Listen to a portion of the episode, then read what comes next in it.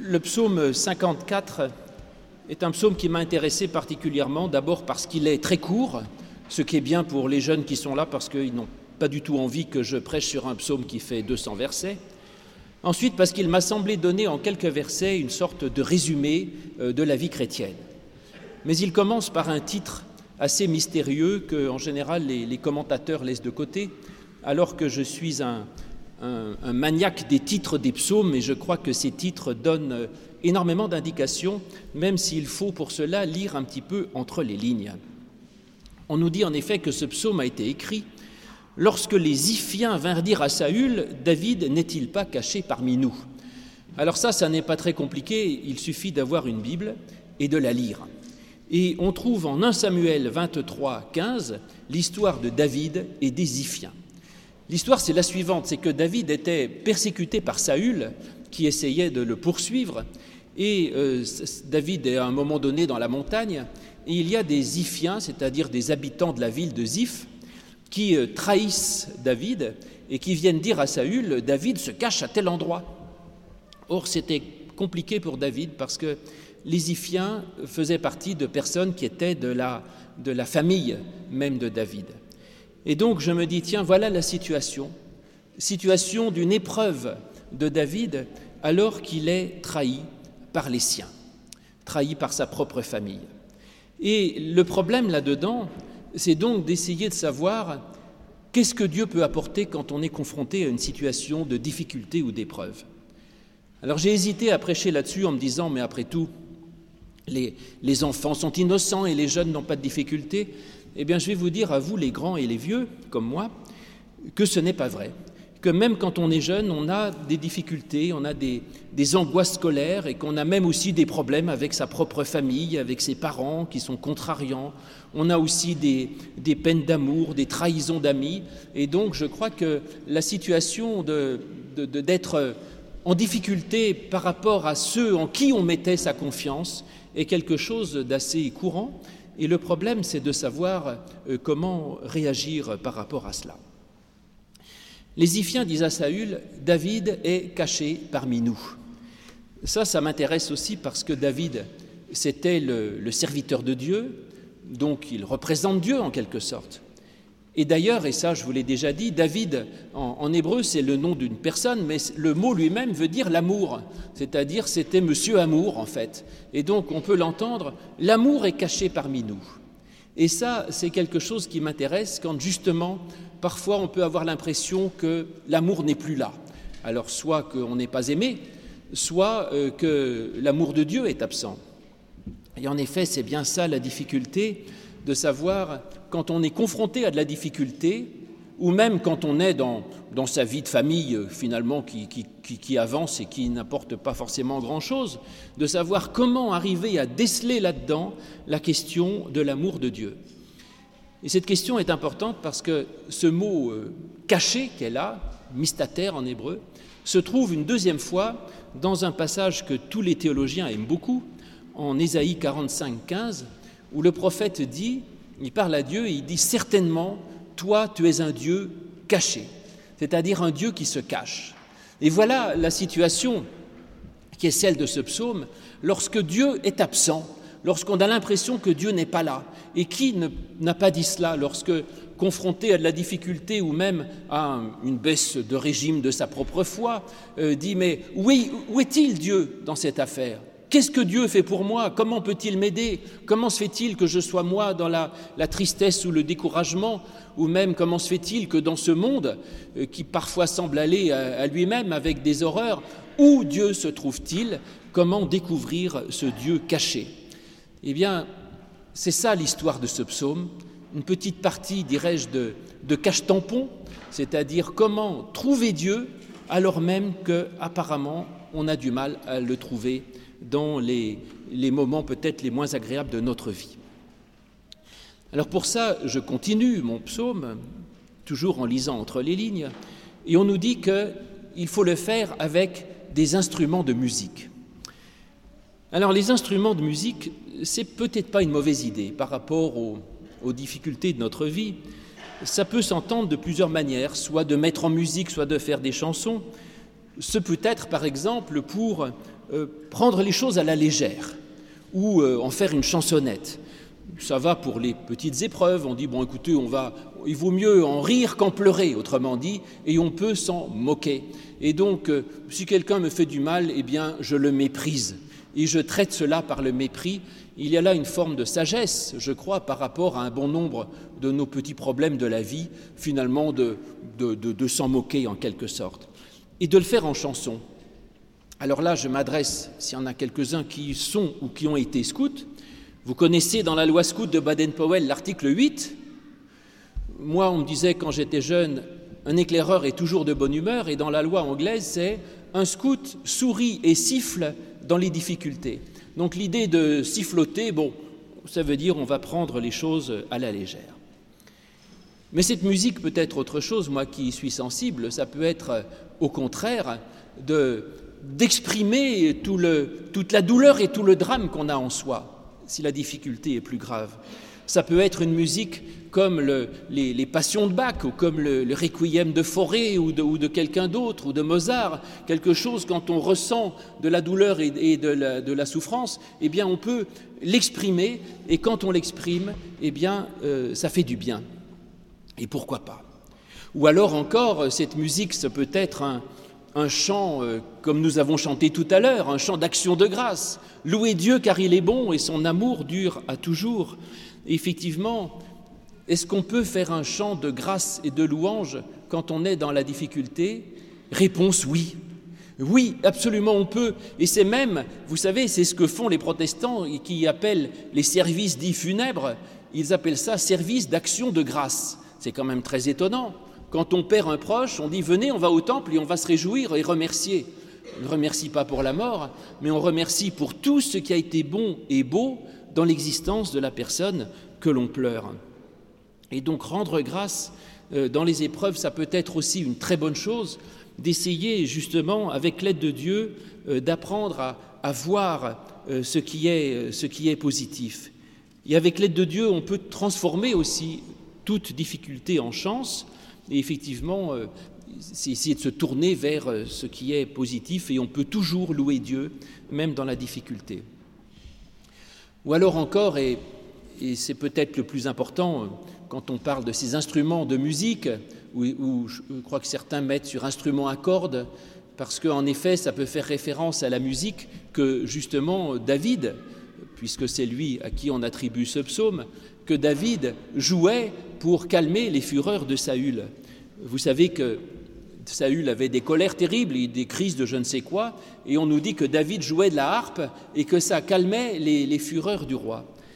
Ça, c'est le, quatrième aspect de la musique qui m'a intéressé, c'est la, je dirais, la musicothérapie, c'est-à-dire la musique peut peut-être effectivement calmer et faire du bien. Et quand on est en colère euh, contre Dieu ou contre le monde entier, eh bien on peut essayer d'apprendre à, à essayer de retrouver une certaine paix, une certaine tranquillité, retrouver la paix avec soi-même, retrouver la paix avec les autres, et ça c'est assez difficile. Mais justement, c'est ça l'objet de ce psaume. Comment peut-on exceller dans l'art de retrouver la paix lorsque on est dans une situation où notre, notre, notre âme en elle-même n'est pas en repos et est en ébullition Et comment trouver cet amour caché de Dieu alors même qu'il ne nous apparaît pas? Eh bien, c'est ce que fait le psaume. Alors, on va voir comment réagit le psalmiste et c'est assez intéressant. D'abord, il appelle à Dieu. Sauve-moi. Eh bien, écoutez, c'est très bien. Très bien de crier à Dieu et, ça fait du bien. Et peut-être que c'est déjà là le premier aspect de la, prière. Euh, c'est pas de dire à Dieu, bon écoute, euh, arrange-moi ci, arrange-moi ça, fais que ceci, cela, mais simplement le sauve-moi. C'est-à-dire une sorte d'attente euh, sans, trop préciser quoi, mais d'attente que Dieu lui-même vienne me faire du bien et vienne euh, me sauver et m'apporter ce dont j'ai besoin. Et quand on crie à Dieu, sauve-moi, eh bien, je pense qu'effectivement, il y a un, secours qui vient directement de la part de Dieu. Et même le psalmiste dit, il faut bien lire précisément, dans ton nom, sauve-moi. Pourquoi dans ton nom? Eh bien parce que soit le nom c'est la nature de Dieu, donc on dit bah, sauve-moi parce que c'est de la nature de Dieu de me sauver, ou alors parce que le nom de Dieu c'est la manière avec laquelle on l'appelle, c'est-à-dire c'est ce que l'on croit de lui, ce que l'on pense de lui. Et voilà en quoi Dieu peut nous sauver, c'est par rapport à ce que l'on sait de lui, et c'est dans notre propre relation à lui. C'est pourquoi dans Notre Père, on dit que ton nom soit sanctifié. C'est pas pour sanctifier Dieu qui est déjà infiniment saint, mais c'est que l'image que j'ai de Dieu, qu'elle puisse devenir la plus haute, la plus sainte, la plus grande possible. Parce que c'est lorsque l'image que j'ai de Dieu est grande que cette image peut tout à coup me donner quelque chose. Ou alors c'est parce que, et, effectivement, le nom de Dieu, c'est la relation que j'ai avec lui, et c'est donc ce qui me sauve va être en fonction de la relation que je sais mettre en œuvre avec Dieu, donc autrement dit, euh, dans ma foi. Et c'est pourquoi je pense qu'il est essentiel de bien savoir qui est Dieu pour nous. Et c'est pourquoi la théologie est essentielle. Parce que la question c'est qui est Dieu pour moi? Et finalement comment moi je définis ce Dieu, quelle place il a, qu'est-ce que j'attends de lui, qu'est-ce que je crois de lui, qu'est-ce que je sais de lui? Et c'est dans cela, dans, tout ce que moi j'arrive à identifier de ce qu'est Dieu pour moi, que pourra venir euh, du salut pour moi. Donc il est absolument indispensable de, de réfléchir à cela et d'avoir une juste, une juste compréhension du nom de Dieu, c'est-à-dire d'être capable de nommer Dieu, parce que c'est dans cette, euh, dans cette condition-là, dans ce cadre-là, de ce que je sais de Dieu, que viendra ou ne viendra pas un éventuel salut. Donc, ô Dieu, dans ton salut, sauve-moi. Et il continue en disant, dans ta vaillance, tu m'as rendu justice. Vous remarquerez que je vous ai donné là une traduction qui est la mienne parce que les traducteurs sont, je ne comprends pas, ils lisent le texte et, ils traduisent autre chose. Euh, tous les traducteurs mettent un deuxième impératif. Donc ils mettent sauve-moi et rends-moi justice. Mais le texte met une fois un impératif et une fois même un accompli, c'est-à-dire un passé. Donc la première fois c'est sauve-moi, la deuxième fois c'est pas rends-moi justice, mais c'est tu m'as rendu justice. Et donc il y a une sorte de, de certitude, de constatation et de confiance dans le fait que dans la puissance de Dieu, eh bien Dieu m'a déjà rendu justice. Alors cette justice, ce n'est pas un, juge qui pourrait aussi me considérer comme coupable, mais c'est de rendre justice dans le sens de, remettre en état celui qui est opprimé, de redresser celui qui est abattu. Et dans le nom de Dieu, il sait que Dieu lui-même eh me donne une compensation en fait par rapport à la souffrance que je peux avoir. C'est pourquoi je vous ai lu les béatitudes, qui est entièrement dans ce domaine. Heureux ceux qui pleurent, car ils sont consolés. Heureux ceux qui sont pauvres, heureux ceux qui ont faim et soif, car ils, auront euh, justice, etc. Heureux ceux qui sont persécutés. Et dans tous les cas, on voit que euh, Dieu, effectivement, euh, compense et donne à celui qui, manque de quelque chose ce qui lui manque. Et cette justice n'est pas une justice pour condamner les méchants. On ne dit pas euh, heureux ceux qui sont persécutés parce que Dieu il va filer une sacrée euh, ratatouille à aux persécuteurs. Il ne dit pas heureux ceux qui ont faim et soif parce que Dieu, ceux qui ont plein à manger, il va au contraire les, les envoyer en enfer. Donc il ne s'agit pas euh, d'abattre les méchants, mais de, de, combler le, le manque et la, je dirais, le sentiment qu'on peut avoir de frustration ou d'injustice, je crois que Dieu a déjà rétabli mon droit. Le psaume continue en disant Ô Dieu, écoute ma prière. Alors, ce écoute, euh, c'est pareil, ce psaume m'amuse parce que, a priori, il semble sans aucun intérêt, mais quand on lit chaque mot, on se rend compte que chaque mot est extrêmement fort. Parce que écoute Écoute, euh, normalement, ça fait partie du. C'est le début de la confession de foi d'Israël.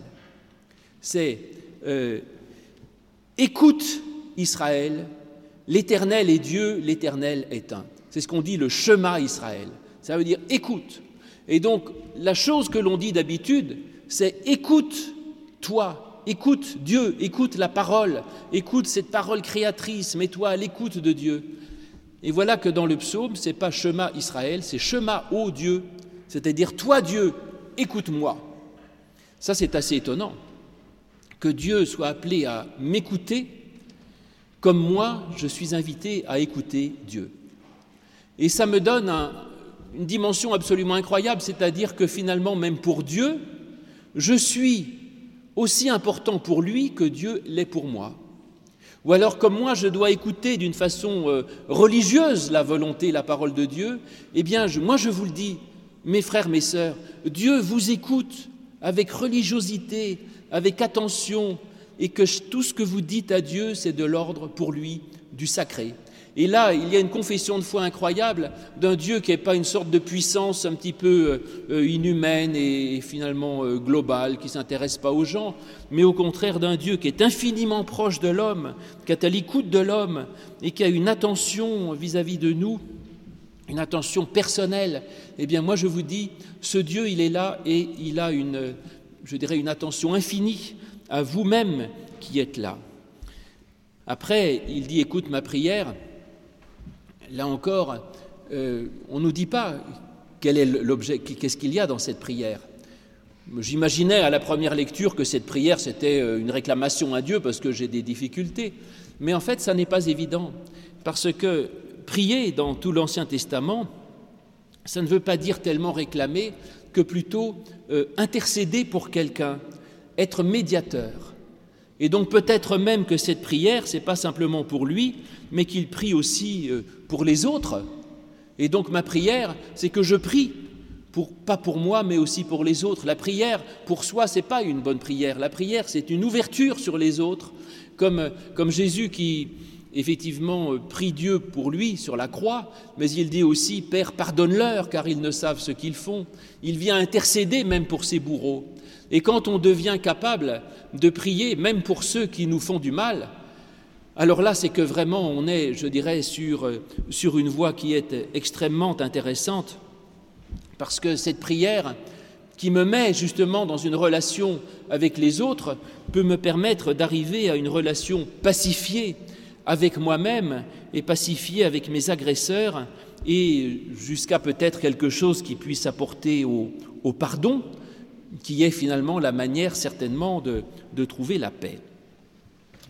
Après, il lui dit Sois attentif au dire de ma bouche. Oui, ça, je vous l'ai dit, c'est très bien d'exprimer les choses. Quant à ces étrangers, ces, ces, étrangers redoutables dont parle le psaume ensuite, des étrangers se sont levés contre moi, des redoutables ont cherché mon âme, ça c'est assez bizarre. Parce que, je vous ai dit, dans le contexte de David avec les Iphiens, je vous ai bien expliqué que les Iphiens n'étaient pas du tout des étrangers, c'étaient des membres de sa tribu, donc de sa famille. Et donc, autrement dit, il ne s'agit pas d'étrangers au sens technique du terme, mais il s'agit de quelque chose qui m'est étranger. Et quelque chose qui m'est étranger, c'est voilà peut-être ce qui me menace le plus. Il ne s'agit pas d'êtres humains étrangers qui me menacent, mais finalement, ce qui est difficile pour moi, c'est tout ce qui est, tout ce que je n'arrive pas à intégrer. C'est-à-dire que ma vie, j'ai une compréhension de ce que je suis, de ce que je devrais être, de ce que j'envisage de mon avenir, et finalement, les difficultés, c'est tout ce qui m'est étranger, c'est-à-dire quelque chose qui, que j'arrive pas à intégrer parce que c'était pas prévu, et c'est pas dans l'ordre des choses, c'est pas dans, dans ce que je considérais, de ce que je voulais, et cette étrangeté qui, m'apparaît, elle est redoutable, c'est-à-dire qu'elle me conduit effectivement euh, à la peur. Ça m'amuse parce que ça m'a fait penser immédiatement à ce que un thème qu'a développé le euh, Sigmund Freud, je crois qu'il en a même fait un livre, qui s'appelle L'inquiétante étrangeté, Unheimlich. Et l'inquiétante étrangeté dont parle Freud, c'est ça, il y a les deux mots que nous avons là, l'étranger et le redoutable l'inquiétante étrangeté, justement ce, qui, est, pour moi incompréhensible, parce que ça sort de la zone de ce que je peux comprendre euh, et de, qui vise à me déstabiliser. Et cela, dit-il, menace mon âme, parce que, là aussi, il faut comprendre, mais l'âme, dans la Bible, c'est le, le, principe vital. C'est-à-dire ce qui fait que tout notre être est uni en un parce que quand l'âme quitte le corps, le corps n'a plus d'union, plus d'unité, et donc toutes les cellules partent en vrille dans tous les sens et le corps se décompose. L'âme, c'est ce qui fait que même si une cellule s'en va, eh bien une autre se refait. C'est le principe vital qui fait l'unité de l'être.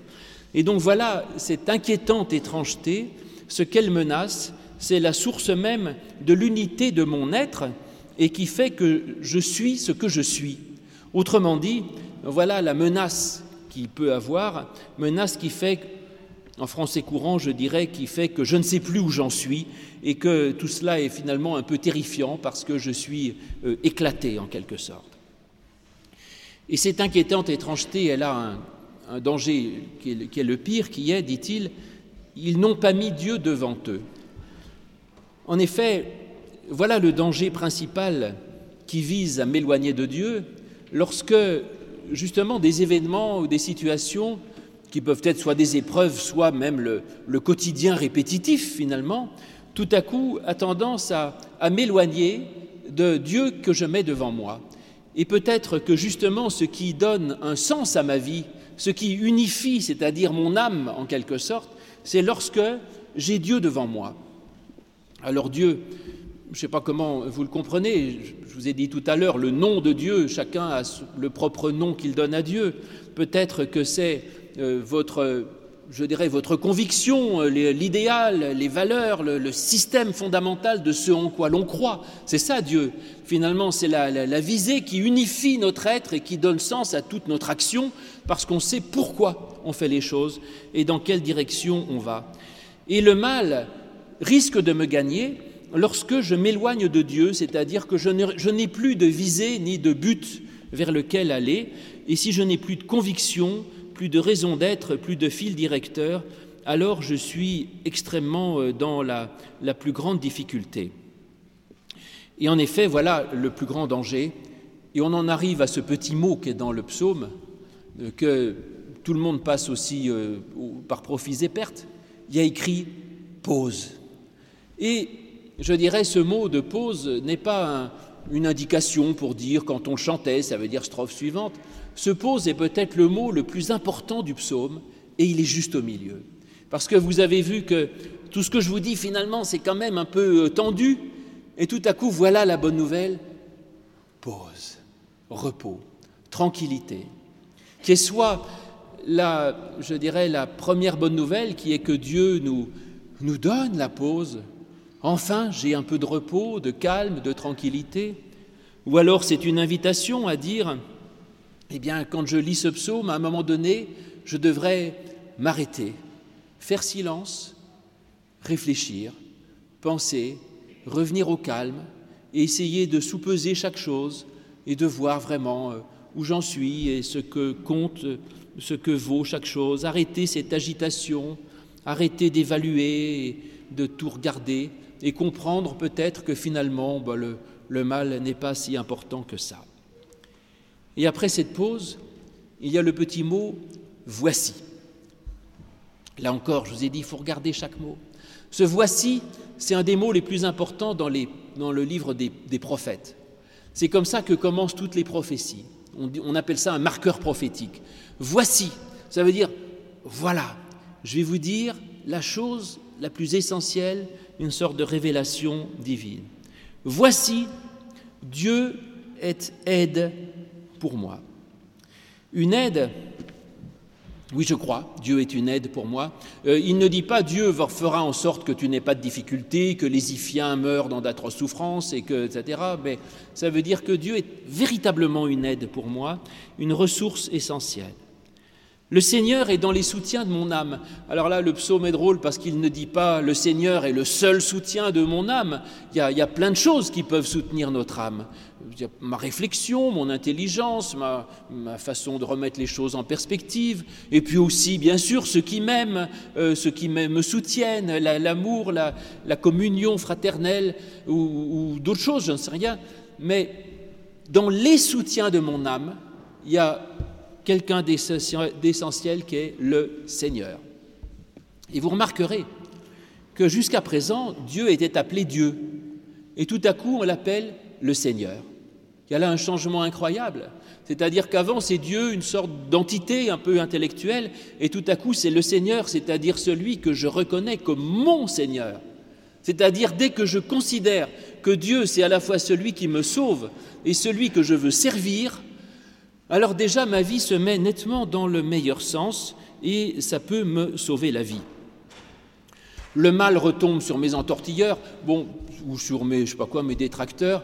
Effectivement, c'est pas que Dieu punisse, mais je sais que globalement le, mal ne mène à rien et que ce qui est source de mal, finalement, ça s'auto-détruit. Le mal n'a aucune consistance parce qu'il est, il ne mène à rien.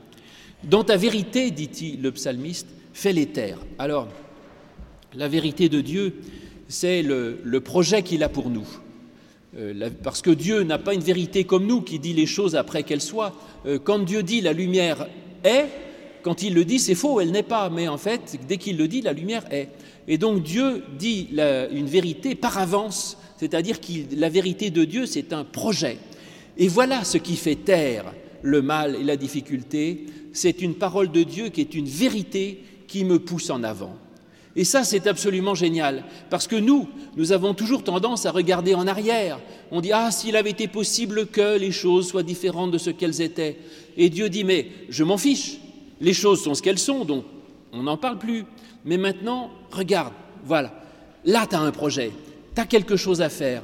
Et dans ta vie, tu as, une vie possible, tu as, je dirais, une fonction que tu peux avoir, tu as un service que tu peux donner. Et donc Dieu nous donne effectivement un, avenir et une manière de pouvoir repenser notre avenir, recréer un avenir nouveau à partir de ce qui est. Et c'est dans cette vérité de Dieu que il y a une parole nouvelle qui me crée nouvellement, qui m'aide à me redéfinir, à me réinventer, à me reconstruire, et que ça, ça fait taire le mal, parce que le mal, je l'intègre dans un nouveau projet de vie qui me permet de continuer à avancer.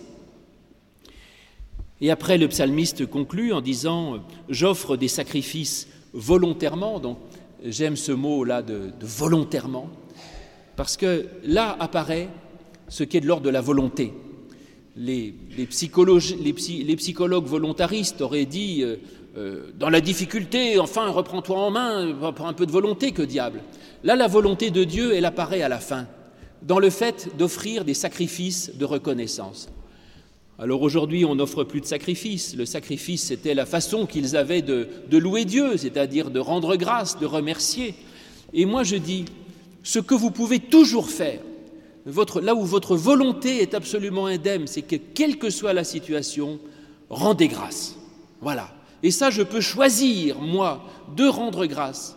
Je vous disais au départ, dans la musique, la musique, façon de louer Dieu, et que, effectivement, ce que nous pouvons faire de mieux, c'est d'apprendre à essayer de retrouver les points positifs de notre vie. On fait ses comptes. Bon, il y a plein de choses, profits et pertes, plein de problèmes. J'aurais préféré que ce soit pas comme ça, mais voilà mes points forts, mes positifs, mes trésors, c'est ça. Et je choisis de rendre grâce pour tout ce que j'ai. Parce que ne me dites pas que, vous perdez tout.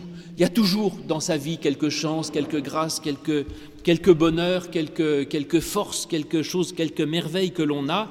Et rendre grâce pour les points positifs de sa vie, c'est non seulement euh, sympathique à l'égard de Dieu, mais c'est surtout une très bonne manière de, consolider ces chances. C'est-à-dire, vous avez des grâces et si vous ne rendez pas grâce pour vos grâces, vous les perdrez en quelque sorte, parce que si vous n'y prêtez pas attention, elles vont filer comme l'eau. Et donc, rendre grâce pour ces chances, c'est dire, ah, là j'ai un trésor, eh bien je le garde, je le tiens, j'en rends grâce, et voilà, un point sur lequel je vais pouvoir construire. Et quand on apprend à rendre grâce sur chacune des choses de sa vie, alors sa vie peut se construire d'une façon absolument incroyable. Et euh, ensuite il dit, je loue ton nom. Il y avait, ah voilà, je vous ai parlé tout à l'heure du nom de Dieu, ce qui pouvait nous sauver. Et là, il est dit, ce nom de Dieu, c'est l'Éternel, Yahvé. Et vous savez que ce nom, c'est le nom que Dieu donne euh, de lui-même à Moïse, quand justement Dieu se présente à Moïse sur le mont Horeb et lui dit J'ai vu la misère de mon peuple et sa souffrance, et moi je vais aller le libérer d'Égypte. Et donc on dit en général que ce nom, Yahvé, l'Éternel, c'est le Dieu de grâce. Parce que Dieu ne dit pas je vais, euh, je vais libérer le peuple s'il est fidèle, s'il est sage, s'il est bien croyant, s'il prie, s'il demande. Israël ne demande rien, juste Dieu voit la souffrance de son peuple et il vient l'aider. Et donc voilà le nom qui nous sauve. Lorsque je sais reconnaître non seulement Dieu pour mon Seigneur, mais aussi pour le Dieu qui est le Dieu de grâce, d'amour et de tendresse. Parce que là, effectivement, je comprends que Dieu est... La chose la plus essentielle, c'est que ce Dieu est un Dieu d'amour. Et il conclut en disant, car de toute détresse, il m'a délivré et je regarde mes ennemis. Alors là, une bonne nouvelle, puisque Dieu me libère de toute détresse. Maintenant, je, je tempère un peu la bonne nouvelle, parce que les ennemis sont toujours là, hein, entre nous. il n'a pas dit qu'il enlèverait toutes les difficultés, mais maintenant je les regarde en face. Voilà. Je regarde en face mes ennemis et je n'ai plus peur. Et voilà toute l'histoire de ce psaume qui, en, neuf versets, dit, à mon avis, tout le, fond de, la vie chrétienne, en quelque sorte, qui est de toujours remettre Dieu à la première place, parce que alors le mal est relativisé et mis à sa juste place. Et pour ça, c'est de voir que Dieu est un Dieu de grâce, c'est-à-dire que Dieu n'est jamais source de mal, mais toujours source de solution pour en sortir. Et que ce Dieu est un Dieu, c'est ce Dieu l'Éternel, ce Dieu Yahvé, c'est le Dieu de grâce, un Dieu de tendresse qui nous accompagne et qui nous écoute dans toute situation. Et alors, nous sommes invités à savoir chanter les louanges de Dieu, même quand on est dans le mal, reconnaître tout le bien qu'il y a dans notre vie, même indépendamment du mal, et le mettre au centre. Et alors on comprend que le mal est finalement peu de choses parce qu'il n'a pas de projet, il n'a pas de vérité au sens biblique du terme, et que la vérité, elle est en Dieu, parce que la vérité, c'est cette parole créatrice qui m'ouvre un chemin, euh, quel que soit le mal auquel je suis confronté, et qui me permet de porter un regard sur le mal et de le mettre ainsi à juste distance, et à reconnaître qu'il y a dans ce Dieu bon la source du salut, et qu'il y a toujours une vie possible et un chemin de vie qui s'ouvre devant moi. Amen.